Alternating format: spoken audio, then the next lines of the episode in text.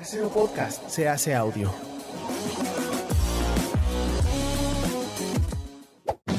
¡Chavos, banda!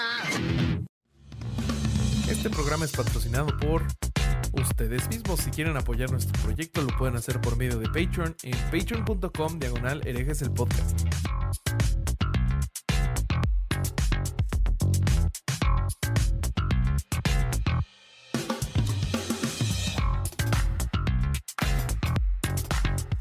¿Qué tal mis estimados herejes? Bienvenidos a Herejes, el podcast, un espacio para conocer y discutir tópicos históricos, científicos, filosóficos de actualidad y cultura popular desde el pensamiento crítico y la evidencia disponible, intentando siempre encontrar el humor y el punto medio. Amigos, volví a leer. Eh, tengo que confesar que ya estoy leyendo el intro de nuevo porque debido a las últimas catástrofes, este, ya no puedo con la crítica.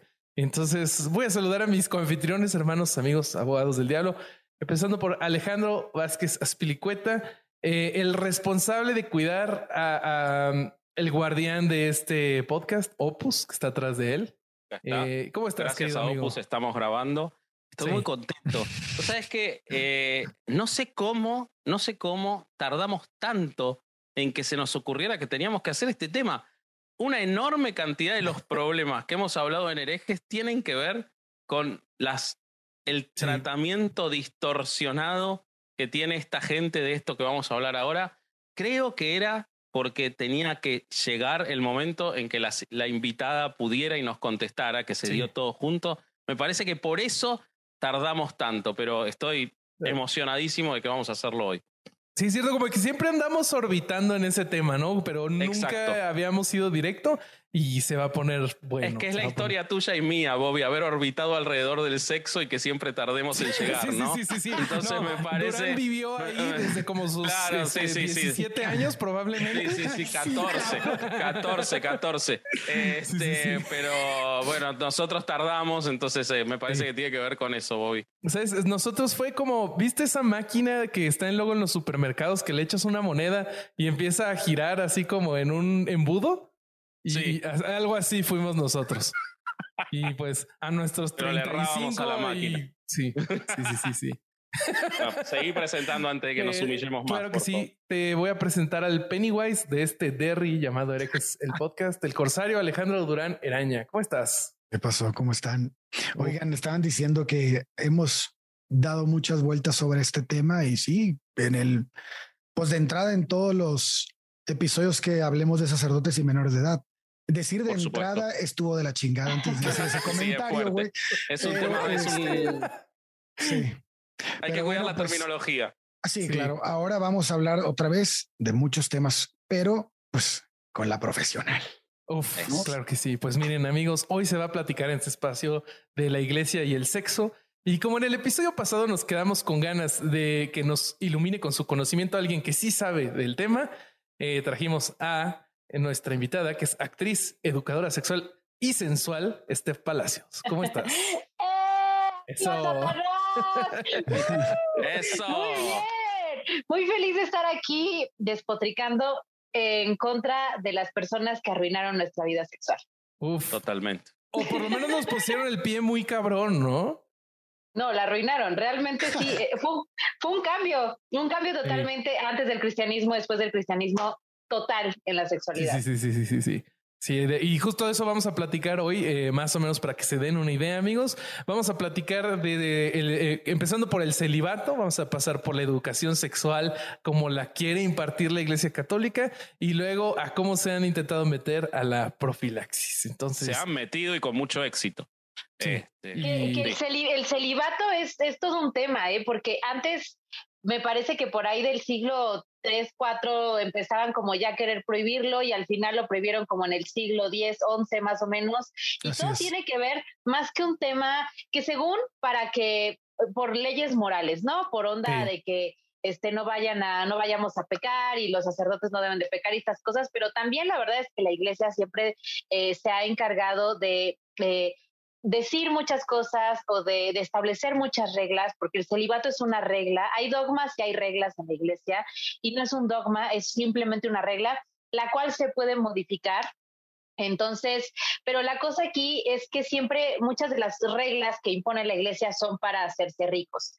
Entonces, una de las razones justamente del celibato, más allá de moralidades, es un tema de no compartir con hijos de hijos de hijos la riqueza de la iglesia. Pero claro, pues nos los inculcan como un tema eh, pues de que el sexo es pecado.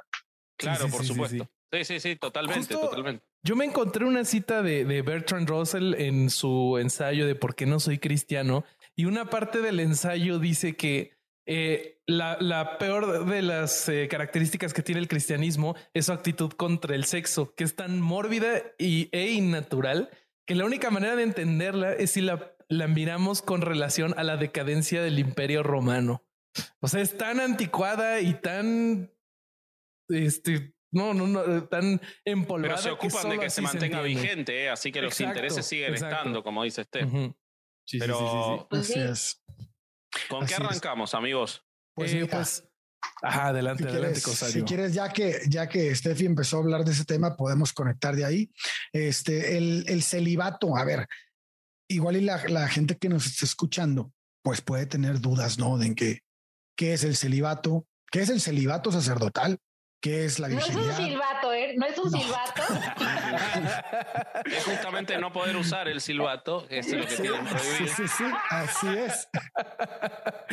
es tenerlo, pero no disfrutarlo. Digo, por lo menos no contarlo, no hacerlo a escondidas, que es lo que hacen, ¿no? Sí, sí, sí. El, el celibato, en su sentido genérico, es la condición de quien por opción no contrae matrimonio. Entonces, no lo podemos confundir con el ser virginal, que es el que no quiere tener relaciones sexuales y no necesariamente tiene que, tiene que ser sacerdote. O sea, puede decidirlo y se acabó. Tenemos a bastantes ahí hablando del Opus Dei, hablando de varios lados, en donde se da esta práctica con los numerarios y otros tipos de, de, este, bueno, ya hemos hablado de ellos. Entonces, eh, el celibato sacerdotal es esta parte en la que dicen, ok, no me voy a casar o no voy a, no, no, no voy a unirme a ninguna persona y además voy a ser virginal. Entonces, este, y esto tiene una razón según la iglesia. Y la iglesia dice, güey, pues es que lo hacemos porque es la forma de darle el 100% a Dios. Obviamente esto es puro pedo, señor. Este, primero decían que era porque buscaban que no pues que no hubiera esta, eh, pues el, este desmadre, imagínate, pensaban, puta madre, si metemos aquí a chingos de parejas va a terminar abriendo una orgía o no sé. Y entonces empezaron a esconder. yo, no, encuentro que hay nada, haya algo de malo. hubiera sido más popular. No hay nada de malo, güey. Pero no encuentro el error, güey. Pero esos güeyes decían, no, pero es que va a ser un desmadre, pero estaban escondiendo lo justo lo que dice Steffi. Entonces, es que si así, si dejamos que tengan familia, que se casen, van a tener hijos y van a empezar a heredar los bienes de la iglesia, como ya lo hemos hablado en otros episodios, y pues esto nos va a pegar en la madre. Entonces, cuando le preguntaron ahora al actual papa, amigo personal de Vasco. Eh, le, dijeron. Todos nacimos en la misma ciudad. No me voy a hacer cargo de Bergoglio. Es un problema de todos, no mío. Aparte, el nombre que tiene el pobre, ¿no? El Bergoglio. bueno, que dicen, dicen las malas lenguas o las buenas lenguas en Buenos Aires que usó bastante el Bergoglio, ¿eh? Con las señoras viudas de, este, mientras era un joven sacerdote Dicen que le sacó punta al Bergoglio, Jorge. Este, no, se guarda, no se guardaba nada. Siempre, nunca hubo una hay que, hay que decir las cosas, nunca jamás una acusación de menores de edad ni de nada raro.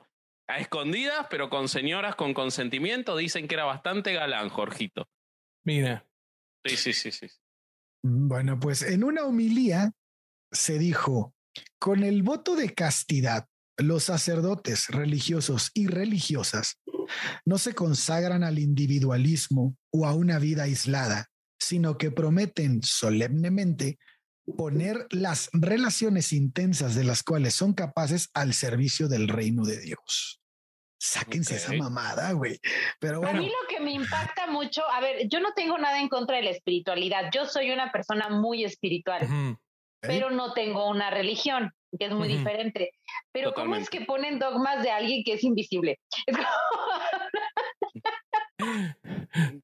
sí, bueno. A, mí, a mí en, cuanto, en cuanto a la imposición de dogmas, lo vi muy bonito en, en, no recuerdo si era un meme o qué, pero decía, eh, si tú me llegas y me dices, no puedo hacer esto por mi religión, no hay problema, está perfecto. Pero si tú llegas y me dices, tú no puedes hacer esto por mi religión, ahí es cuando como que ya anda todo mal, ¿no? Lo que pasa es que ellos pues todavía no se han sacado la costumbre, y de hecho lo vamos a ver más adelante con la parte de profilaxis, cómo intervienen con el Estado y con la mm. sociedad y con las escuelas y con los médicos. El tema de los médicos, de cómo pretenden meterle a los médicos católicos que tienen que, por sobre todas las cosas, poner la religión, es que no se han acostumbrado que ya no son más el poder que eran, en el que estaban pegados al Estado y eran una misma cosa. Y fíjate que lo dijo Steffi al principio, y me encantaría que lo profundice, lo que dijo de cómo era la sexualidad antes del cristianismo y cómo es después. Eso es porque exceden la intervención sobre sus fieles. La hacen sobre toda la población. Y eso es, eso es lo que quieren seguir haciendo.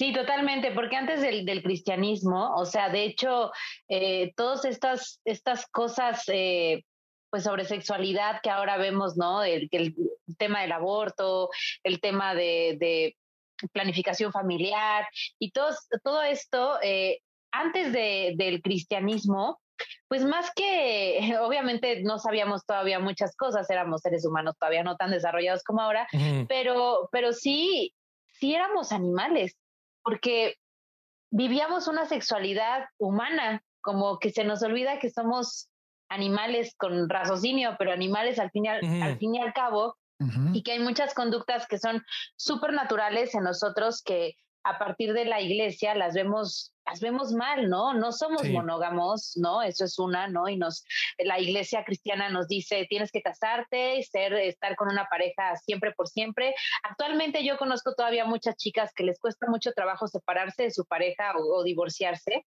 porque lo ven o la sociedad las sigue viendo mal porque ya se casaron ante Dios, ¿cómo es posible que vas a romper ese ese firmamento que hiciste, ¿no? O sea, de verdad sí hubo un antes y un después brutal, o sea, brutal.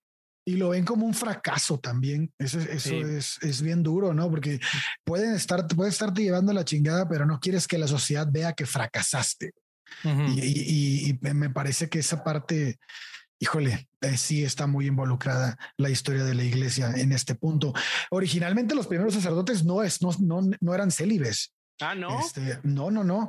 Esto fue como, como lo dijo Steffi al principio, se fue reconociendo este y alrededor del, del, siglo 3 y 4 ya existían movimientos que, que, estaban combatiendo este, o que estaban queriendo imponer esta ideología del celibato.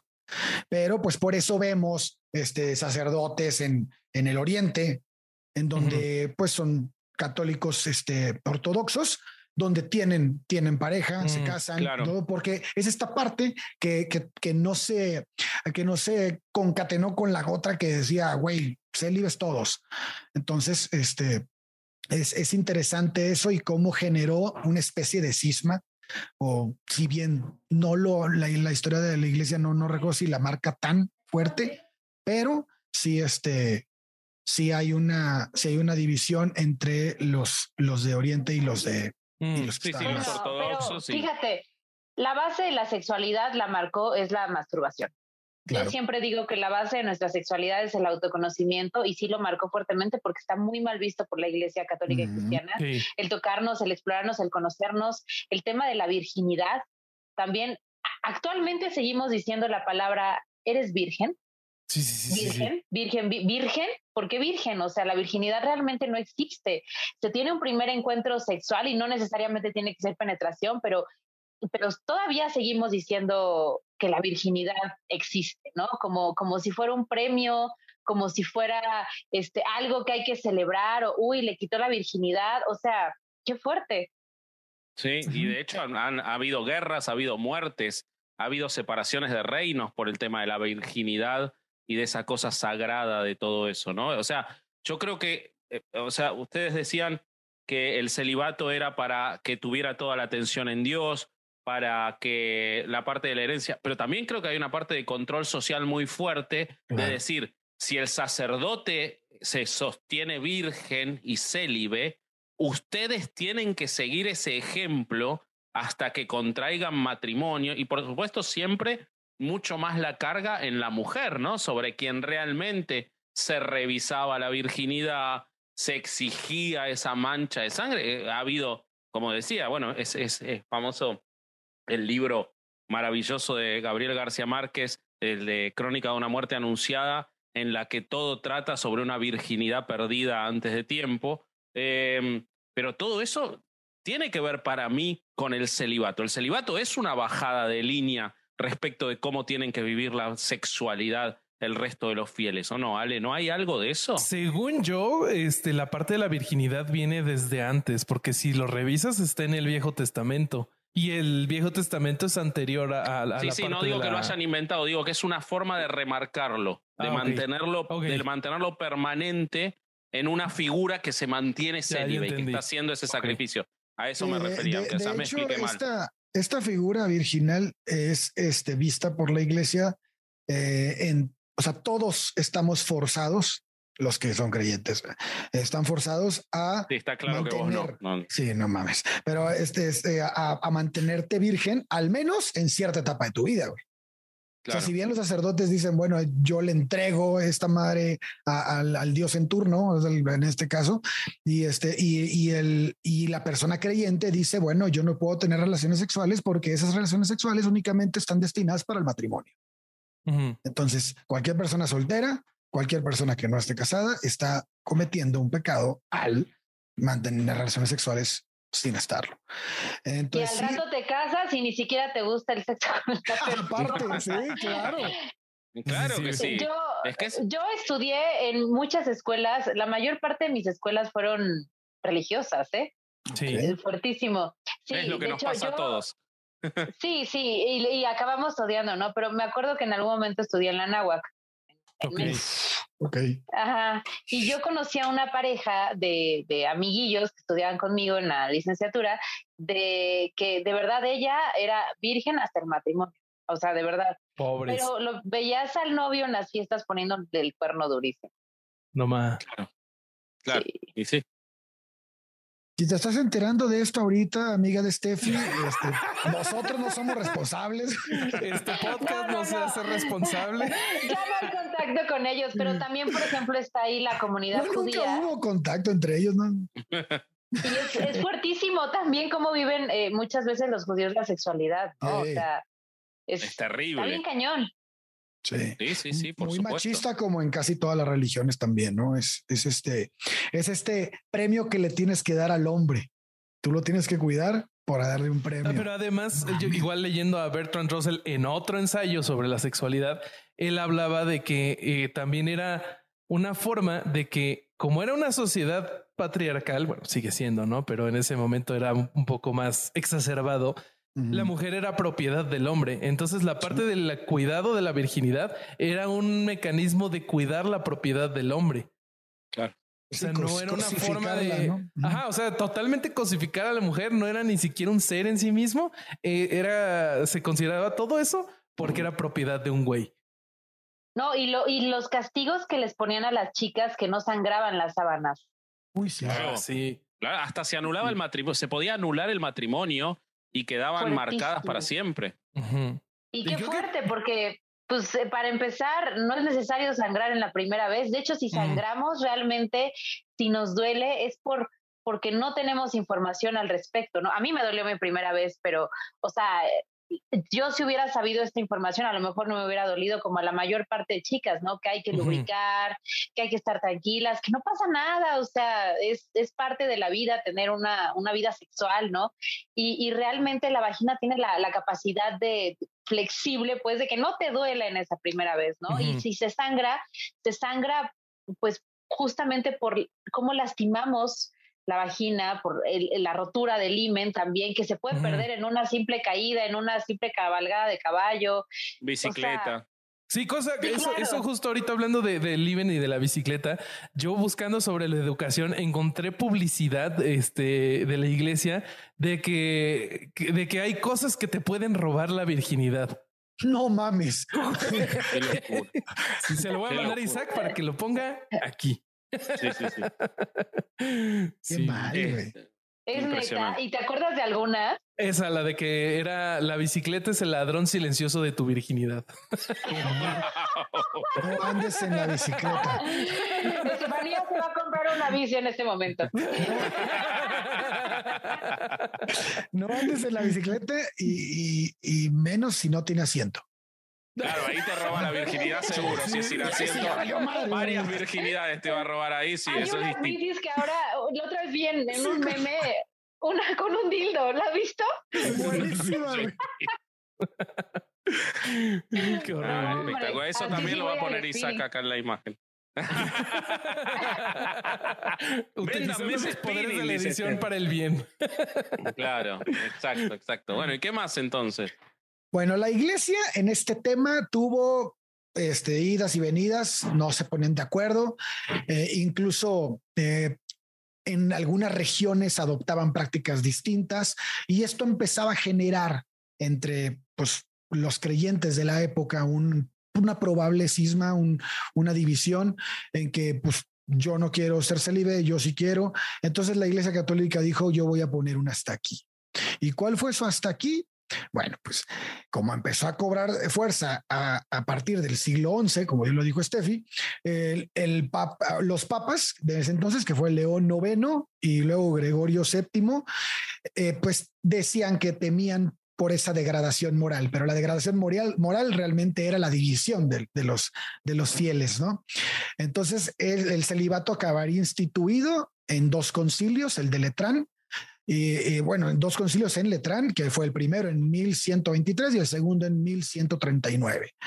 A partir de estos concilios quedó ya decretado que los clérigos no podían casarse o tampoco relacionarse con concubinas. Y bueno, pues el celibato también fue de este, defendido en otros concilios de Letrán, como en el de 1215 y en el de Trento entre 1545 y 1563 pues más o menos en este tiempo, no, no, más o menos, en ese tiempo quedó este, establecido que pues los sacerdotes no podían hacer el delicioso. Es muy impresionante cómo, mientras todo esto ocurría, eh, son famosas las historias en esa época, entre el 800, porque tenemos registro, y hasta el 1400, de las fiestas gigantescas, orgías, violaciones, secuestros de peregrinas que hacían los papas. Que sabemos de los papas y de todos los cardenales que estaban en Roma y probablemente pasaba en toda la iglesia. O sea, Y hay, y la hay una gran recomendación que puedes hacer. Ah, sí, el episodio de, de Leyendas Legendarias sobre los papas es maravilloso eh, al respecto. Pero eh, las orgías en las que participaban y que organizaban los papas involucraban a cientos de mujeres de Roma y eran sabidas por todos. Entonces, la hipocresía está casada con la Iglesia Católica desde que existe. Es impresionante cómo nosotros siempre nos referimos a los últimos 100, 150, 200 años, pero toda la vida se han- ha sido el elemento central la manipulación de sus fieles y la hipocresía, porque nunca dejaron de los que tenían poder de hacer lo que cualquier persona normal haría, quizás un poco más, porque eran, la verdad que Cualquier verdad persona que- normal con poder. Con poder, con un poder gigantesco. Bueno, eh, pues la historia de María Magdalena con Jesús, ¿no? Que nos la ponen como que María Magdalena era lo peor y realmente la historia es otra, ¿no? O sea, sí, es probable que haya sido la esposa. Mm. sí, Es claro. muy probable que haya sido la esposa, exactamente. Sí, sí, sí. Lo que pasa es que, bueno, eso tiene que ver con todas las tergiversaciones. No te vayas ahí. La, el- la idea de que el sexo es el pecado original es un invento posterior. Sí. O sea, en las, en las antiguas historias judías no era el sexo lo que eh, conocían Adán y Eva. Eso fue después para imponer la idea del sexo como pecaminoso. O sea, el conocimiento no era sexual en las antiguas historias judías. Eso es una tergiversación del cristianismo, lo que, lo que hacen Adán y Eva como pecado para imponer toda esa idea del- de la sexualidad como pecaminosa. Ahora, Qué yo, fuerte. Ale, eh, Dime. no sé si tenés algo de esto, pero a mí me gustaría preguntarle a Steffi una cosa que siempre que hablamos de esto, yo siento que está mal analizado. A Porque ver. muchas veces, sin duda, ahora Steffi nos contará qué le puede pasar a una persona que es obligada a ir Ah, contra tenía la sus misma instintos pregunta. contra sus instintos, ¿no? Eso, eso me interesa mucho que, que nos lo cuente, pero además de eso, muchas veces se confunde y se cree que por culpa de esta obligación de castidad es que los hijos de puta de muchos curas violan chicos. Yo no creo que esté vinculado. Yo creo que por un lado puede venir lo que les produzca o, eh, No, en no. cuanto a, a frustraciones, pero por otro lado, no creo que necesariamente eso lleve a lo otro, sino que seguramente la iglesia en toda esta hipocresía ha sido un lugar muy bueno para esconder y proteger pedófilos. Exacto. Bueno, Entonces, yo- quiero, saber tu, tu- tus pensamientos sobre esto, Steffi, sobre esta, esta perversión que es decirle a alguien no podés vivir tu sexualidad. Pues es muy fuerte porque, o sea, hay personas y hay una gran diversidad en el mundo de la sexualidad, ¿no? Hay personas que son asexuales, hay personas que tienen un libido más bajo que otro, ¿no? Y así. Pero pongamos en una mesa a todos los sacerdotes que existen en el mundo, pues no todos son asexuales o no tie- tienen una libido baja, ¿verdad? Entonces, imagínate, pues, cómo nos ponemos y nos estresamos cuando nos ponemos a dieta. Cuando dicen, te prohíbo, te prohíbo comer tacos, te prohíbo comer carne, te prohíbo, ¿sabes? Es, es un Ahorita ya me está dando ansiedad nada más de escucharte. te, pro- te- te- prohibirte algo es un estrés muy fuerte para nuestro cerebro y evidentemente terminas dándote atascones en algún momento de la vida. ¿No? Entonces, eh, eh, sí es fuerte. No creo que tenga tampoco que ver con el tema de la pedofilia, o sí un poco que, a ver, ahora la- la- el tema de la pedofilia es fuertísimo, pero es de los fetiches más comunes en el planeta Tierra. ¿En serio? ¿En serio? hace siglos. Y no nada más en el tema del catolicismo, cristianismo, yo no sé qué tienen los seres humanos que les encantan los niños. Es un tema bien fuerte y ni la tenemos tan normalizada como porque no les gusta que su chica actúe o se vista de niña chiquita de vez en cuando, no les gustan las vulvas depiladas, ¿no? Esto tiene mira. pues connotaciones, tiene connotaciones pedófilas y, y realmente pues eh, digamos que la iglesia, yo creo que como bien lo dijo Vasco, se ha vuelto como un lugar, pues en donde es muy fácil adquirir niños, ¿no? Porque hay Claro. clases de, de catequismo y de, y de cosas así. Entonces, pues aparte son una cosa muy fácil de mani- manipular, muy fácil de callarles la boca, muy fácil de, de que no digan nada, ¿no? A diferencia de una mujer, ¿no? Que con la que te acuestas, ¿no? En tu, en tu celibato, en tu virgin, en tu, puri- en tu puritanismo. Y la chica va y como somos las mujeres, vamos y le contamos a la amiga que nos echamos al, al sacerdote de la parroquia del pueblo y se hace un chisme. Entonces, Bergoglio. yo creo que yo creo que también podría ser como más más fácil también a lo mejor por eso manipular un niño, ¿no? Por supuesto, pero sí, o sea, ir contra nuestros instintos, sea sexual o no, no, pues no está bien, o sea, no es no es algo que sea eh, natural, nos terminamos frustrando, atascando, o sea, cómo una persona, yo yo me pregunto cómo una persona que que da su vida a la espiritualidad, ¿no? Porque ni siquiera sabemos de existencia de Dios. Estaría muy triste que los pobres se murieran o las pobres se murieran y este y no haya un barbón recibiéndote en el en el en el, en el Stairway to Heaven, pero pues digo, ¿cómo La evidencia marcaría alguien- que no por ahora, ¿no? Por ahora la evidencia Exacto. marca que no. Pero, pero, ¿cómo es posible que alguien que entrega su vida a Dios puede vivir tan frustrado? O sea, ¿por qué nos inculcan, no? Siempre que amar a Dios, que ser bueno es sufrir. ¿Por qué? ¿Por qué es? Por, o sea, ¿sabes? Entonces, híjole, no sé, es, fuert- es fuertísimo. La verdad es que no, está- no está bien. Si de por sí las niñas que no son monjas o los chicos que no son sacerdotes, cuando vienen de una educación en donde no se les habla de sexualidad, en donde se les prohíben, en donde ven eh, este tipo de temas como algo malo, acaban haciendo conductas súper destructivas. Ahora imagínate un ser de la iglesia. Y, y saben que algo, algo que también que me llama mucho la atención sobre eh, la parte de, regresando un poco a lo de los niños, es que si te vas a los textos bíblicos, no hay uno solo que hable en contra de la actividad sexual de un adulto con un niño. E incluso te encuentras cosas espantosas como lo que dice en números 31, que es cuando este Jehová le está diciendo a, a los israelitas contra cómo vengarse de Madián.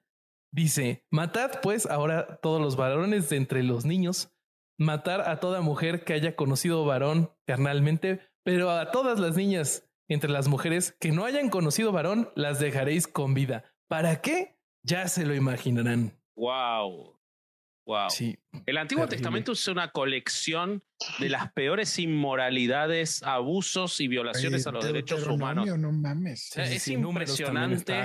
Que estemos hablando y ocupándonos de una religión que está fundada en un libro de monstruosidades. O sea, uno lo trata de sofisticar y nos ponemos acá y, y explicamos. Y, y- y sería tan fácil como decir, o sea, hablan del- de, de los libros satánicos.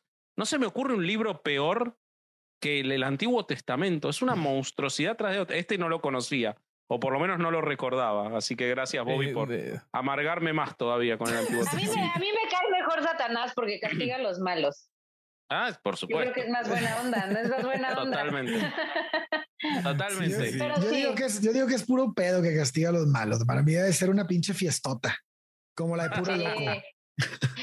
No, pero, pero, pero sí es fuertísimo el tema, el, eh, cómo maneja la Iglesia Católica el tema de los niños. Es, Ujú. No, y vemos a nuestras abuelitas. La otra vez me había aparecido un TikTok en estos días de mi abuelita contándome cómo eh, su marido se fue, eh, que una, cómo una mujer de 12 años le robó a su marido. Es como, y cómo Wow. normalizábamos todos este, este- este-. Todavía de ocurre en los pueblos del, de México, ¿no? Se roban a las niñas y se las llevan ahí y luego ya, pues ya como ya te la robaste y si la devuelves, pues ya no la aceptan. No mames, y la niña 12 años, 13 años. La No locura. mames, qué horrible. No, no, en, muchos lugares la violación de menores. Lo que pasa es que lo que el agravante de la iglesia es esta idea, primero de la protección, porque cuando se sabe buscan la forma de proteger, de negarlo, de echarle la culpa a los chicos. Eh, este, Rivera ah, no, mismo ha dicho que los chicos tientan a los adultos, pero el tema del Ah, abuso de menores en, en Argentina lo contamos hace un par de episodios, como todavía está normalizado en el norte del país la idea de que las niñas indígenas pueden ser utilizadas, y uso esa palabra porque es lo que hacen, porque las cosifican absolutamente, para el debut sexual de los jóvenes blancos. O sea, todo eso está absolutamente normalizado. En, eh, hay campañas en contra de eso, o sea, sigue existiendo. eh, no, eh, no, no podemos dejar de lado que el tema del abuso de menores es algo gravísimo y yo no sabía lo que Steph cuenta de que es un fetiche tan, tan, tan este, Sí. extendido. Eso me Eh, voló la cabeza. Lo que pasa es que... Sí, la verdad es, es, es de los, es que uno nada más habla del fetiche de pies, uno, uno nada más habla de, pero cuando eh, estudié educación sexual, pues vimos cosas pues más fuertes, ¿no? O sea, Ujú. que no, cosas que uno no puede andar contando en redes sociales, ¿verdad? Y desgraciadamente sí, yo creo que podría ser el fetiche más común. Entonces, Uf, uf, amigos, pues les voy a contar de, de este maravilloso viaje musical en el que yo me, yo me embarqué. Güey, no sé si a ustedes les pasó, pero a mí la, la educación sexual que se me dio en los colegios religiosos a los que fui era como que el profesor se iba o la profesora se iba medio off-road, ¿no?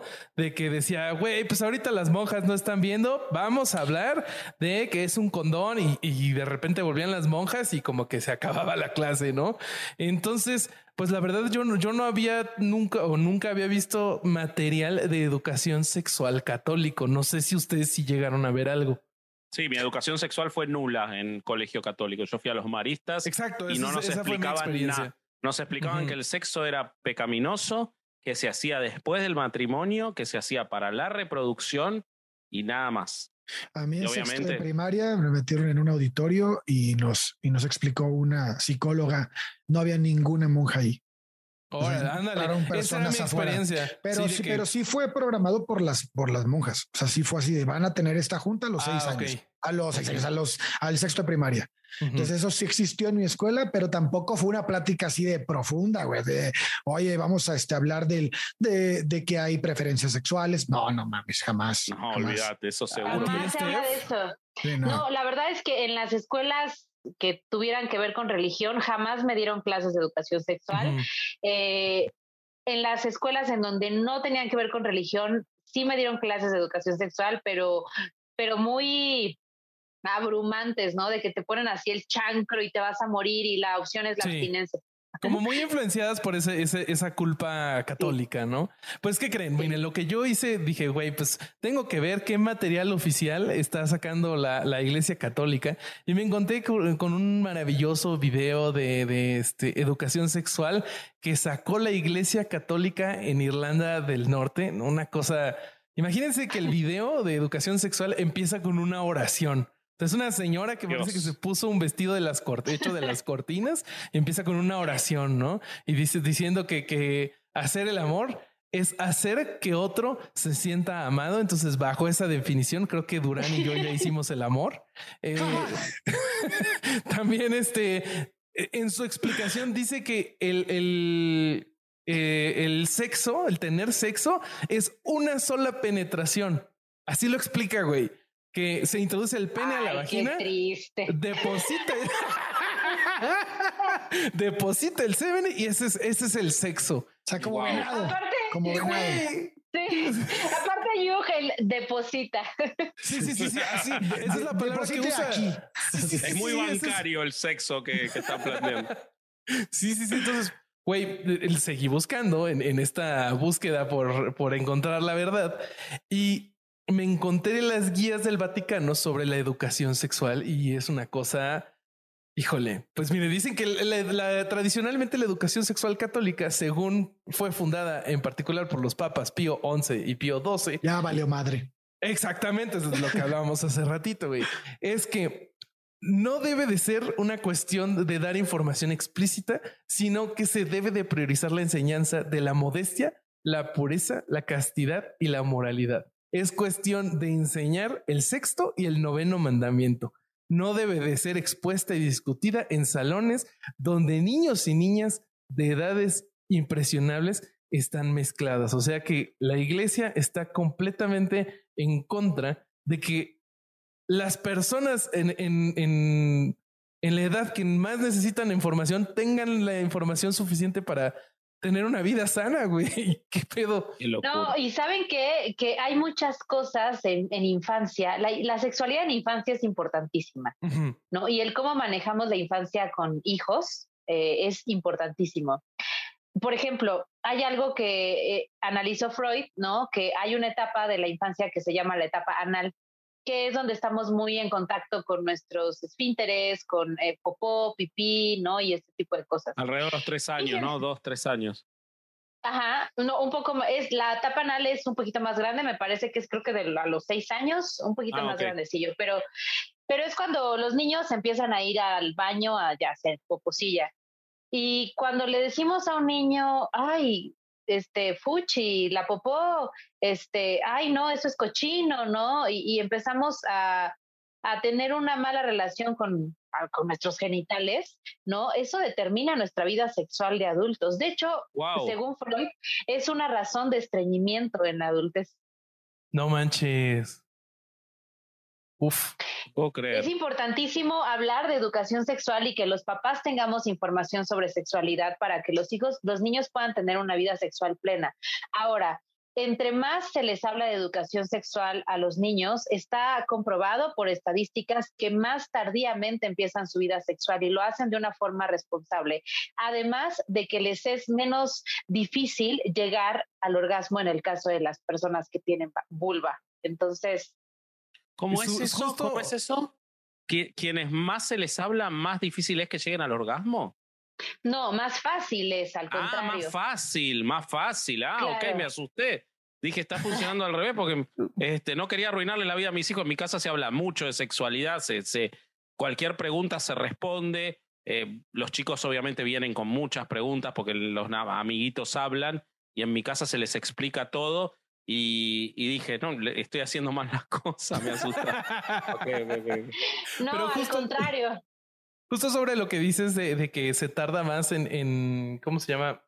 Eh, no, no. ¿qué en iniciar la vida sexual. Ah, en iniciar la vida sexual. Sí, sí, sí. Justo sobre ese, ese punto, en este mismo eh, escrito de las guías del Vaticano sobre la educación sexual, ellos dicen que, que la educación sexual moderna causa que hayan más embarazos en, en chicos y que hay una alza en las enfermedades sexuales. O sea, los datos se los pasan por el arco del triunfo y ellos presentan su, pues yo tengo otros datos. Y sí. No, mira, el ejemplo es muy fácil y creo que todo, todas las personas aquí conocemos a alguien así. Yo la verdad es que crecí con una educación sexual bastante abierta. Mis papás no eran másters en educación sexual, pero yo cuando inicié mi vida sexual, yo les dije a mis papás que iba a iniciar mi vida sexual. Me llevaron al ginecólogo, me enseñaron a poner un preservativo y la verdad es que hasta ahora he llevado una vida sexual bastante plena. Tengo amigas que una de mis amigas, bueno, ex amiga ya no es mi amiga, no voy a decir hombres, nombres, que en paz descanse, este, un que en paz de, que QPD, ajá, eh, creció bajo eh, reglas cristianas. Y bueno, y bueno, es la persona más reventada de la vida y que lo hace con menos cuidado, ¿sabes? Entonces... bueno, no sé, a mí en el colegio, que era colegio de varones solos, en el que la sexualidad, como les contaba, no se hablaba del tema, tuvimos varios compañeros que a los 16 años habían embarazado a las novias, porque no tenían ningún tipo de conocimiento de educación sexual, de profilaxis, de nada, de nada, de nada. Yo antes de, ver a este programa eh, busqué un poco de información en YouTube como de, pues, de temas religiosos, ¿no? Y me salió el video de un sacerdote hablando de, de educación sexual, de métodos anticonceptivos y así dije, vamos a ver qué dice este brother. No, bueno, yo estaba infartada porque decía que el uso del preservativo pues no debería de ser necesario, que también ponerse un implante, ponerse un dispositivo va en contra de la naturaleza y que Dios nos brindó de un ciclo menstrual para saber qué días somos fértiles. Pero este señor no sabe que todas las mujeres tenemos ciclos menstruales muy diferentes y que mientras Irregulares.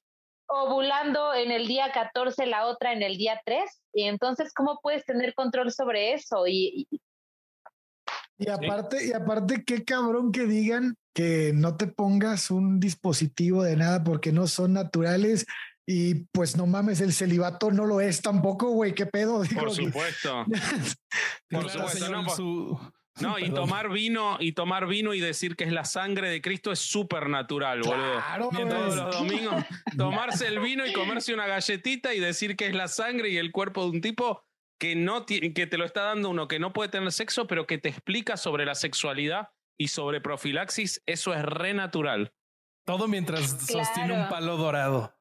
No, sí, sí, sí, exactamente. Es que, es que el tema religioso ha marcado nuestra forma de vivir, sobre todo en países en donde tenemos bien marcada todavía la religión, como en el caso de México, ¿no? El Día de las Madres, ¿no? Con esta adoración a la Virgen, a la, a, la Virgen de Guadalupe, la adoración que tenemos hacia las mamás, hacia las mamacitas, ¿no? Algo sagrado, divino, y que realmente pues hacen que el machismo siga a la orden del día, ¿no? En todos los sentidos. Sí, sí, sí, sí, Oye, Steph, y justo este, sobre, sobre esto te quería preguntar que leí que existe una carga emocional sobre la cultura de la pureza, ¿no? O sea, la iglesia te hace sentir culpable y sin valor si pierdes la castidad, ¿no? O sea, ellos, ellos llegan a utilizar frases como que la sexualidad es como tener una flor y cada vez que tienes sexo con alguien más, le arrancas pétalos a tu flor. Entonces, ¿qué vas a hacer cuando no tengas pétalos? Entonces, ¡Asa puta madre! de todo. Imagínate vamos a hacer de todo. vamos a ponerle pétalos de todo tipo a esa chingadera. Pero güey, imagínate la culpa que le puede causar a, alguien joven eso, ¿no? Entonces, pues hemos visto que, que, la iglesia se alimenta de la culpa, ¿no? Con la culpa es con lo que te tienen ahí yendo cada domingo.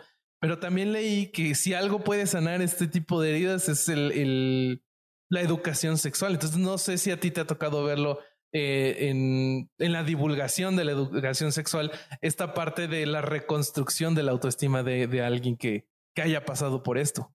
No, hombre, todos tenemos culpa y ya saben que, que ya el tema de la, de la religión creo que afortunadamente empieza a pasar de moda y ya no mucha gente eh, rige su vida bajo las reglas de la religión pero nos dejaron secuelas durísimo, durísimo, que ya no es necesario ser religioso para tener esas secuelas y el eje central de, de la de la, de la, educa de la falta de, de una vida sexual plena es la culpa, justamente, ¿no? Es, es esta sentirse culpable por tener relaciones. Oye, es que, y si me acuesto con más de tres en una semana, soy una puta. ¿Qué pasa, no? ¿Qué está pasando? Bueno, a mí Ese término, ¿no? Increíble. A mí recientemente me pegó yo soy la mujer más liberal del mundo, pero decidí abrir mi Unlock OnlyFans. Y yo siempre, fíjate qué fuerte, yo en mis redes sociales jamás me sexualicé, jamás me sexualizo porque si no, el, para mí el mensaje se desvía. Nada más ven el físico y no ven el mensaje. Afortunadamente ahora me gusta que la gente y que mis seguidores me consideran, ah, está guapa, pero es inteligente. Y yo jamás me había hecho fotos sexy, de verdad, es algo que, que nunca había hecho. Y yo le decía a mi mamá, mamá, me siento súper culpable por hacer esto. Me siento súper culpable por abrir una página de OnlyFans. Me siento súper mal. Lloré. O sea, me puse a llorar. Dijo, ¿por qué te sientes culpable? Y dije, siento que mi trabajo va a valer menos o que me van a ver menos inteligente. Y, y dije, Dios mío, qué, qué, qué, estupidez, ¿no? Pero, pero sí lo relaciono, digo, en terapia, ¿no? Tomando terapia, lo relaciono que, a ver, venimos de la construcción de una sociedad en donde a las mujeres siempre se nos purificó, siempre tenemos que ser originales, comportadas, ¿no? Y de eso de dónde viene, pues definitivamente de la religión. Entonces, imagínate si a mí me cuesta deconstruirme, imagínate a tantas miles y miles de chavitas eh, en todo el mundo, ¿no? Lo que sienten cuando les detectan una infección de transmisión sexual, ¿no? Por ejemplo, el VPH ahora es una, hay una pandemia de virus de papiloma humano de la cual se habla. El 90% de las personas la van a adquirir o la tienen en algún momento de su vida, ¿no? Y cuando se los diagnostican es como, no, ya me morí, me siento sucia, me siento sucio, soy lo peor, eh, me siento culpable por no rendir en mis relaciones sexuales para mi esposa, me siento culpable por no poder tener una erección, me siento culpable, culpa, culpa, culpa, culpa. Pero de verdad, esto es algo que no se puede hablar abiertamente en redes sociales, pero ¿de dónde vienen todas estas cosas? La base es la educación religiosa, porque nos, nos, nos, crían a base de la culpa, ¿no? Que si tener dinero es malo. Para la religión católica cristiana tienes que sufrir, tienes que flagelarte para poder llegar al camino de Dios. Entonces, en todos lados tenemos la culpa metida. Eh, eh, qué, qué difícil sacarnos eso de la cabeza. Sí. Sí, sí, sí, totalmente. Sí, sí, sí, sí. Y, las tergiversaciones de, de, perdón, Bobby, pero la tergiversación, vos decías eh, la culpa y que si no rindo, y que, porque también partimos, y volvemos a lo mismo de lo que se hablaba, el sexo, ellos al prohibirlo tanto, al censurarlo tanto, al hacer que todo lo aprendamos a escondidas y todo, no tenemos ni idea de lo que es el sexo. Creemos que el sexo es solo la penetración, entonces no tenemos una práctica sexual adecuada satisfactoria para el otro, porque todo se va viviendo, por suerte, y esperemos las nuevas generaciones eh, tengan otra información, otro acceso, eh, otra conversación, eh, otra educación sexual. Hay muchos países, en la Argentina es uno de ellos, pese a la pelea de la Iglesia Católica, en la cual la educación sexual es obligatoria en las escuelas, incluso en las católicas, lo siguen combatiendo para que no sea así, pero, pero es impresionante que no solo se censura y se vive con culpa, sino que realmente no sabemos practicar el sexo. Nos han roto algo que debería ser instintivo, ¿no? Totalmente, y creemos que el sexo solamente es encerrados en una, encerrarnos en una, en una habitación, en una cama y hacer posiciones. Y de verdad, la, la sexualidad abarca tantas cosas tan naturales en nosotros. Por ejemplo, el meternos a, bañar y arreglarnos, ¿no? Para salir con nuestros amigos, forma parte de la sexualidad. ¿Por qué? Porque nos queremos gustar a nosotros mismos, porque queremos gustar a los demás. Tiene que ver con un tema de autoestima, tiene que ver con un tema de cultura, ¿no? La, la sexualidad también, ¿no? Claro, de cortejo. La sexualidad es una muestra de la cultura. Como vivimos nuestra sexualidad en Latinoamérica, no es lo mismo como la viven en Europa o en Asia. Entonces, la sexualidad no solamente es hacer posiciones y sentir rico, la sexualidad de verdad abarca tantas cosas que necesitamos aprender que, ni, que creo que debería ser básico no solamente en todos los seres humanos, sino en todos los profesionales, ¿no? Cuando nos acercamos a un ginecólogo, a un urólogo, no tienen preparación sobre educación sexual. ¿Cuántos ginecólogos hay por ahí todavía preguntando cuántas parejas sexuales tienes cuando se sabe que con una puedes adquirir una infección de transmisión sexual, ¿no? Que es una pregunta que no tiene caso. Entonces, realmente el daño porque sí creo que sí considero que es un daño, el daño que hizo eh, la, la, religión, ¿no? Como institución, no como espiritualidad, como institución en, en la humanidad, pues todavía tiene muchas cosas que necesitamos arreglar, ¿no? Y que ahí vamos de poco a poco, pero la verdad es que yo hoy en día agradezco, siquiera para empezar, que una vieja se pare a hablar con tres güeyes de sexualidad, porque imagínate, hubiera sido quemada en la hoguera. sí, no, y lo pues que estamos aprendiendo, que no sabemos gracias a vos en este momento mientras hacemos el episodio. Sí, sí, sí, se pues agradece, se agradece el conocimiento. ahora ya se puede hablar de sexualidad en redes sociales y en todos lados, pero seguimos luchando contra todo eso. Sí, sí, sí. Justo, justo voy a pasar nada más a darles un par de noticias para ver que vea el público cómo está la cuestión de, de la lucha entre la iglesia y la educación sexual a nivel mundial. En Irlanda del Norte, eh, que es un país que tradicionalmente tiene una población importante eh, católica y cristiana, están muy preocupados porque el eh, secretario de Estado quiere implementar un, programa de educación sexual a nivel nacional y ellos dicen, pero a ver, aguanta, ¿por qué quieres implementar el de la ONU si nosotros ya tenemos nuestro programa de educación sexual católico? Está muy bien. y eh, la otra noticia es que en Estados Unidos a la em, Speaker of the House, este, Nancy Pelosi, es este, la, la, jefa del, del la, presidenta la jefa de los demócratas en, en, este, en la Casa de Representantes. Eh, el, uno de los sacerdotes más importantes allá, este arzobispo, me parece, le prohibió tomar la comunión en, en su iglesia local porque eh, él dice que es una persona que está demasiado a favor del aborto y ningún católico sería así. Lo bueno es que en encuestas allá en Estados Unidos eh, salió que eh, 64% es un pendejo. Sí, totalmente. Eso a mí se me hace una, una, el tema del aborto es fuertísimo. A mí se me hace de las cosas más, más fuertes, más graves, ¿no? Que puede tener eh, la iglesia, porque también de ahí viene la creencia de que el tema de los provida y todas estas cosas. Qué fuerte luchar por la, por la vida que todavía no es vida tal cual, y, tantos niños allá afuera de los cuales nadie se hace responsable. Perdónenme, pero yo crecí con un montón de traumas porque mis papás no tuvieron educación sexual, me tuvieron súper jóvenes y, y, así un montón de chavitos no deseados. O sea, yo lo digo abiertamente y mi mamá me lo dice, a mí me iban a abortar, ¿no? Y el de la farmacia le puso una inyección para amarrar el embarazo a mi mamá. En vez de una abortiva, le dieron eso. No mames. imagínate qué fuerte, ¿no? Cuando mi mamá era una chava que a lo mejor no estaba preparada para ser mamá, que me crió con lo mejor. Qué linda violación de los derechos humanos, ¿no? Bueno, por suerte. Por suerte estás vos, pero eso, eso no tiene nada que ver con, lo, con la, barbaridad que le hicieron a tu mamá. qué, qué monstruo. Y sabes qué? Que yo tuve suerte por tener una mamá increíble, pero ¿sabes cuántos niños golpeados? ¿No? ¿Cuántos niños abandonados? ¿Cuántos niños violados? Todo porque no estamos preparados para ser padres y que vengan a decirte que están a favor de la vida. Qué reverenda estupidez. Sí, sí, sí, totalmente. Pero vos sabés, Steffi, que lo que decís del aborto, que es la guerra del catolicismo contra el aborto, es bastante reciente. No es de toda la vida no es de toda la historia del cristianismo.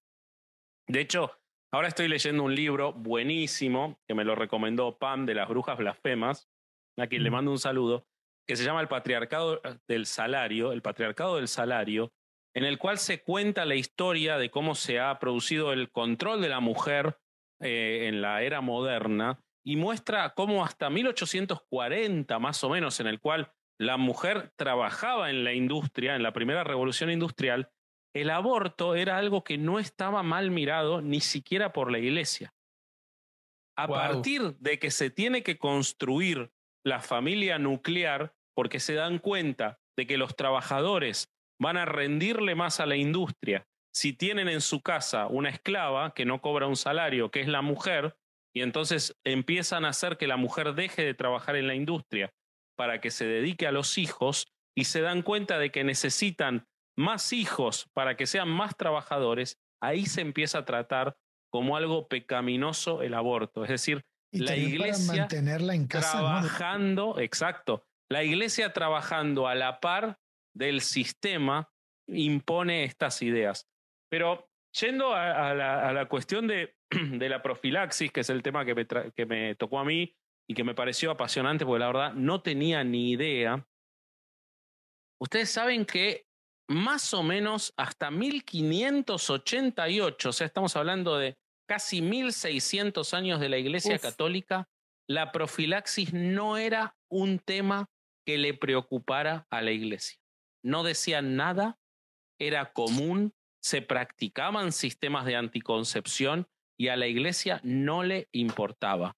Los manuales de los pecados que se distribuían para que los curas se encargaran de la parte pecaminosa de la sociedad no incluían nada relativo a la anticoncepción. Recién en 1588 el Papa Sixto V adoptó una posición conservadora contra la anticoncepción, porque podemos pensar que la anticoncepción es algo moderno, pero no lo es. Se utilizaban distintas técnicas eh, para evitar eh, que el semen fuera fértil, es decir, se, se utilizaban condones muy antiguos, se utilizaban algunos ungüentos que reducían la efectividad o la fertilidad de los espermatozoides y no tenía la mirada mala de la iglesia. Eh, en el 1588 hay una bula papal llamada Efranatam que ordena a las iglesias y a las autoridades civiles que igualaran la práctica de anticoncepción con el homicidio, pero era tan común la anticoncepción aún en esa época. Sí, exacto. Nadie le hizo caso, nadie le hizo caso. Los curas y los laicos lo ignoraron. Sixto V se murió y el Papa que vino a continuación dio de baja esa encíclica y dijo que nunca había existido y permitió que siguieran los tratamientos de los, los cuidados anticonceptivos, porque se consideraba algo lógico que las familias no pudieran tener más hijos que los que podían alimentar, porque tenían que estar todo el día trabajando en el campo y eran en su mayoría siervos. A mediados del siglo XVII, muchas familias, muchos líderes de la iglesia consideraban legítimo que se limitara el tamaño de las familias. En el manual para confesores de 1886 se le eh, se indica que la anticoncepción era un pecado pero ningún cura lo llevó adelante y no lo leían en la confesión. Es decir, a nadie le importaba. O sea, nosotros creemos que esta persecución de la profilaxis de la iglesia es de toda la vida, pero es de los últimos 150 años nada más. Durante casi 2000 años a la iglesia no le interesó que se hicieran abortos ni que hubiera sistemas anticonceptivos, lo cual confirma la teoría de Felachi respecto de la vinculación de la necesidad de la revolución industrial y del capitalismo con eh, la familia nuclear y con la persecución de los tratamientos anticonceptivos. Incluso entrado el siglo XX, en países como Francia y Brasil, muy católicos, la anticoncepción era absolutamente común y no pasaba nada. Entonces, nos vamos, nos vamos a que eh, 1930, el Papa Pío XI, siempre el villano de la historia, Pío XI y Pío XII, declara recién ahí como la anticoncepción, escucha este porque es genial, como inherentemente malvada. Y que cualquier cónyuge que practicara cualquier método anticonceptivo violaba la ley de Dios y la naturaleza y llevaba una mancha de gran defecto mortal. Ahora, estamos hablando de que durante 1900 años la iglesia no dijo nada y de repente eras inherentemente malvado. O sea, el cambio de criterio eh, religioso es muy fuerte. Los condones. Eh, sí, exacto. de repente se les ocurre algo y ahora esto es malo, ya, vámonos. Exacto. Los condones, los diafragmas, incluso el método del calendario y el coitus interruptus, que quiero que Steffi después nos cuente si el coitus interruptus es algo que no es algo también que provoca frustración sexual, pero bueno, se prohibieron. La abstinencia era el único método permitido para prevenir la concepción, o sea, toda mi adolescencia, la abstinencia. Em, los sacerdotes debían enseñar esto de manera clara y frecuente para que ningún católico pudiera alegar ignorancia. Em, esto se considera una declaración infalible y fue ratificada más, más fuertemente por la encíclica Humanum Vitae del año 1968 de Paulo VI, en la cual, brevemente, Paulo VI indicó que esto tiene que ver con la creación de la píldora anticonceptiva. Cuando se crea la píldora anticonceptiva, la iglesia empieza a ver que contrariamente a sus intereses de ese momento, las mujeres iban a ganar independencia, que es lo que hay detrás de la persecución contra la píldora anticonceptiva. Entonces sacan una encíclica en la que prohíben todos los métodos anticonceptivos, indican que cualquier práctica sexual que no sea para la reproducción es pecaminosa, que cualquier práctica fuera del matrimonio es pecaminosa y que la utilización de cualquier método anticonceptivo es contraria a la voluntad de Dios. Tan fuerte es esa situación que en 1977 la iglesia tiene que aclarar que los tipos que se hacían la vasectomía Ya se podían esta masacre, güey. que los tipos que se hacían la vasectomía igual se podían casar. Te fue el internet. ¿Te cortaste, No, acá estoy. Ah, ya volvió. Acá Ah, estoy, ya acá volvió, estoy. No, se me había Fue colgado la tanto. computadora. Fue Dije, tanto, se no sé qué. No, Ahí te quedaste. eh, tan, tan fuerte fue las declaraciones de esa encíclica en la que decían, por ejemplo, que el amor tiene que ser fiel y exclusivo hasta la muerte, que el esposo y la madre. esposa La lo conciben así el día en que asumen libremente y con plena conciencia el empeño, qué palabra usa, del vínculo matrimonial. Feo. Fidelidad que a veces puede resultar difícil. ¿Qué carajo sabe un cura lo que es fácil o difícil de la fidelidad? Me gustaría saber. Pero la encíclica Bueno, dice, tal pero vez que se mete siempre... con el mismo niño siempre. siem- no porque crecen, Ah, bueno, sí. crecen y verdad. hay que reemplazarlos. Eh, Así como tú creciste, Durán, y te fuiste. claro. A menos que sea Chabelo o Peter Pan, claro.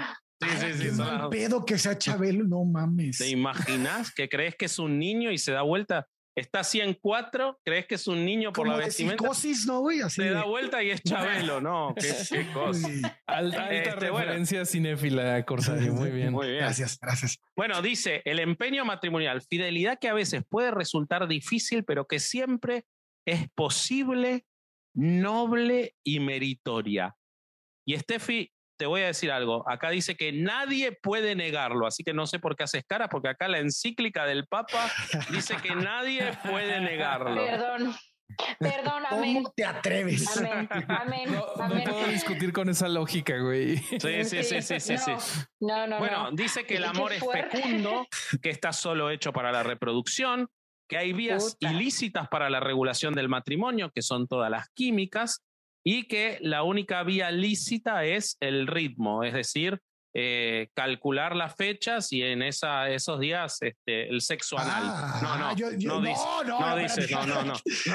No, cuando, dijiste, cuando dijiste el ritmo, dije, pues no que nada más tenía que entrar una sola vez y salirse No, con ritmo. Pero ya, ya estabas hablando de ya, perdón. Bueno, perdón, pero eh, eh, tan grave fue esto y tanto daño causó, muchos curas se opusieron, eh, tantos problemas trajo, porque era muy, era, de hecho hubo gente que dijo, esta es una encíclica de 1920 que alguien la encontró y la escribió, porque iba para otro lado la iglesia, la opinión mayoritaria de la iglesia iba a favor de aceptar los tratamientos, los sistemas anticonceptivos, y Paulo VI no le importó nada y se fue por la suya. Y tan grave fue que los, la gente que se había hecho una vasectomía no se podía casar. Les empezaron a decir que no podían casarse porque los equiparaban. Vieron que el matrimonio no es válido si no hay eh, eh, relación sexual, ¿no? La, la infertilidad, perdón, la, la impotencia sexual es causal de nulidad de matrimonio religioso. Porque Wow. obviamente está esta idea de que el sexo es solo la coger. penetración. No, y de que el sexo es solo la penetración. Entonces, eh, la, los, en el 77 tuvieron que sacar una encíclica que aclarara que los que se habían hecho la vasectomía sí se podían casar porque no eran iguales que los impotentes. O sea, seguían discriminando a Pero, las es que, hay personas. pero es que- hay pero es que la base de, de la creencia religiosa, al menos de la católica, es que el matrimonio tiene un fin específico y es la procreación, güey. Exactamente. Si, si una persona no puede, no, no, no puede tener erecciones, pues no puede tener hijos. Entonces, bueno, dentro del acto sexual, ¿verdad? Podría tener hijos de alguna otra manera, pero en este caso no. Entonces, y en esos tiempos menos, ¿no? De hecho, te, te agrego algo más y ya termino, porque quiero preguntarle a Steffi qué opina de todo esto, pero en el 2008, cuando se cumplieron 30 años de esta encíclica, el maravilloso eh, Munra, momia viviente, Benedicto XVI, sí, Joseph Ratzinger, dijo que los anticonceptivos que impedían la procreación desnaturalizaban el sentido último del matrimonio. Y que entonces. ese señor, le sí, sí, sí. Pero, eh, Steph, ¿cuáles son las consecuencias de nuestra ignorancia o de la ignorancia de mucha gente respecto de la, de los, de la profilaxis y de los tratamientos anticonceptivos? Bueno, que los embarazos adolescentes están a la orden del día, ¿verdad? Por supuesto. Eh, cada día, tengo, tengo por ahí las estadísticas, se, los voy a, se las voy a pasar, pero, Dale. pero pero son muchísimos los embarazos adolescentes que, que hay en México, por supuesto, muchísimos niños pues no deseados también, por supuesto, ¿no? Y también no tenemos en cuenta que los anticonceptivos también pueden fallar y luego si también están en contra del aborto, pues imagínate. Claro. Y, pero además de los embarazos están las enfermedades de transmisión sexual, que yo la otra vez leía que están creciendo enfermedades que habían desaparecido, ¿no? Durante la epidemia de HIV. Yo creí que iba a salir Durán y yo, yo no sé eso, güey. No, no, no. Eh, eh, eh, digo, durante. Yo lo que leí, no sé si es correcto o no, pero que con el miedo que hubo por el HIV en los 90s, 80s y principios del 2000, hubo un crecimiento en la utilización de, por ejemplo, preservativos. Y que eso ayudó a la reducción de un montón de enfermedades de transmisión sexual. Y que ahora en virtud de la falta de educación sexual, en virtud de la condena a la profilaxis y de que el HIV ya no es para alguna gente que está en algunos países desarrollados y tiene suerte una enfermedad mortal, eso hizo que se usen menos eh, preservativos y que hayan crecido enfermedades de transmisión sexual. ¿Es así, Esther? Sí, de hecho aumentó creo que un 40% en, en jóvenes menores de 30 años el tema del VIH en México. Entonces, wow. Eh, Uf. Qué fuerte. Está, está, fuerte, ¿no? El tema del papiloma, como bien digo, 90% de la población lo va a tener o lo tiene, ¿no? Es, es, muy fuerte. O sea, es que esto involucra muchas cosas. Tampoco se nos habla de la doble protección, ¿no? Que creemos que también ya con una pastilla, un dispositivo, ¿no? También hay que usar preservativo. O sea, son tantas cosas de las que, que tendríamos que tener como información en mano y básica, ¿verdad? Pero pues... Ahora, imagínense que, que, que no fuera la Iglesia Católica, ¿no? Que fuera, no sé, un partido político, ¿no? Que llegar al poder en una democracia. No, pero que llegar al poder y empezar a decir que hay que, que empezar a prohibir la profilaxis y todo. Estaríamos levantados de pestañas, estaría organizaciones de derechos humanos diciendo que se violentan y la iglesia no pasa nada, porque realmente no pasa nada. Hacen lo que quieren. Este, y, en la, la, encíclica esta que les leía, la del 68, el Papa no se limita, y eso, eso, es, eso es espectacular, se los voy a leer porque es espectacular el Papa no se limita a hablarle a los fieles en esa encíclica, sino que tiene un artículo separado para los médicos católicos en los que les dice, estimamos altamente a los médicos y a los miembros del personal de sanidad, quienes en el ejercicio de su profesión sienten entrañablemente las superiores exigencias de su vocación cristiana por encima de todo interés humano. O sea, ellos quieren a los médicos que sean más cristianos que humanitarios Perseveren, pues, en promover constantemente las soluciones inspiradas en la fe y en la recta razón, y esfuércense en fomentar la convicción y el respeto de las mismas en su ambiente. Consideren también como propio deber profesional a los médicos el procurarse toda la ciencia necesaria en este aspecto delicado con el fin de poder dar a los esposos que los consultan, al varón por supuesto, sabios consejos y directrices sanas que de ellos esperan con todo derecho. Es decir, díganle lo que necesita la iglesia, que es no usen métodos anticonceptivos. Y a las autoridades públicas también, para que no caigan en la falsa ciencia e impulsen leyes que permitan el aborto y los tratamientos anticonceptivos. Es decir, se meten siempre donde nadie los llama, con mucho éxito. Pues sí, y, justamente yo conozco muchas, muchas personas que dicen, ay, no, yo no me voy a poner eso, ay, no, yo condón no, no me gusta, ¿no? A muchos hombres se les baja la erección, ¿no? Cuando tratan de ponerse un condón, pero todo esto tiene que ver con estas cosas que hemos aprendido. Porque de hecho, en realidad, el preservativo funciona como un anillo para el pene que podría eh, hacer las erecciones más fuertes y retardar las, las eyaculaciones, porque ese es el sistema y el mecanismo que utilizan los anillos eh, para pene, ¿no? Para ayudar en, en la calidad de vida sexual de los varones y los condones deberían de funcionar igual si aprietan un poco, pero automáticamente creemos que nuestra vida sexual se va a ver eh, pues afectada por el uso de un preservativo, pero pues es una creencia que si no bien nos dicen directamente de la religión, pues ya la tenemos aprendida de tantas cosas que nos han dicho que vienen de ahí también. Claro, claro, claro, totalmente. Uf, bueno, este temazo que elegimos el día de hoy, amigos. Este, muchísimas gracias, Steffi, por, por habernos acompañado eh, y traernos tanto, tanto conocimiento. Los tres creo que eh, estamos igual de eh, contentos con, con, todo lo que hemos aprendido hoy y con todo lo quiero que... que sepan que para Patreon hay un, un bloquecito en el que nos explicó unas cosas sobre la depilación extraordinarias, extraordinarias y que todos deberíamos saber. Así que por favor vayan, vayan a escucharlo. Sí, sí, sí. Este, y no, y pues muchas gracias. Y si quieres, este es tu momento de vender dónde te encuentra nuestra gente para que te puedan seguir, que puedan aprender más.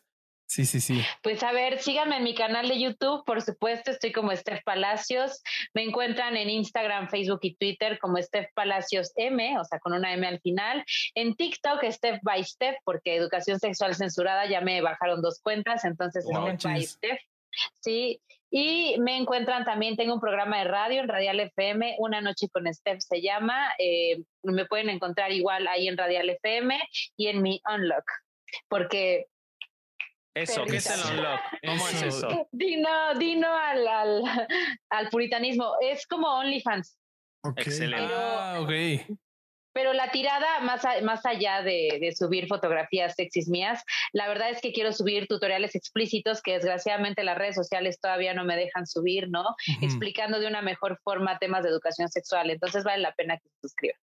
Excelente. Vayan, vayan y suscríbanse a todos amigos, porque sí vale mucho, mucho la pena el contenido de, de Steph. Y nosotros qué hacemos, amigos? Este, nosotros hacemos, eh, tenemos mucho contenido en Patreon que nos ayuda un montón. Como les decía, ahora vamos a subir eh, un bloquecito con Steph y además Steph va a contestar las preguntas de Sin Libros, que nos vamos a divertir un ratito ahora conociéndola un poco más. Eh, tenemos Podimo, tenemos 13 episodios en Podimo 0,99 centavos el primer mes y vienen novedades muy pronto. Así que suscríbanse con el link que tenemos ahí. muy buen contenido que hay en Podimo, no solo el nuestro, sino de Tamayo, de Dama G, de Ita, hay cosas excelentes y autolibros, y hay de todo. Tenemos camisetas que hoy no tiene nadie puesta ninguna, no sé por qué. Em, y, ¿Y qué más, Bobby?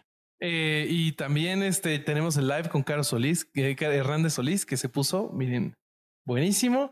¿Y, qué más? Eh, que nos pueden encontrar en vasco.org, corsario.org, bobby.org, en Instagram, en TikTok y pues en la página de Facebook Podescuchas, también los esperamos, herejes Podescuchas. Y bueno, pues este, y escuchen Averiados, escuchen Averiados. Ah, este, si, te, gusta el rock, Averiados, el podcast que hace Alejandro es extraordinario, lo hace él solo, nos cortó. No, a mí me invitó un episodio nada más, no se echó, pero este, no, lo hace con la genial Lorx y con Chubi, hermoso podcast de música y nada más, Roberto.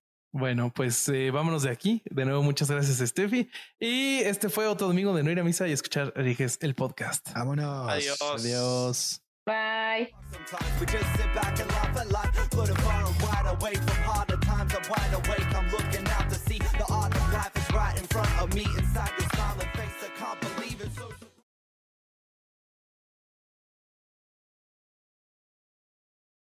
Lucky Land Casino asking people what's the weirdest place you've gotten lucky? Lucky? In line at the deli, I guess? Aha, in my dentist's office.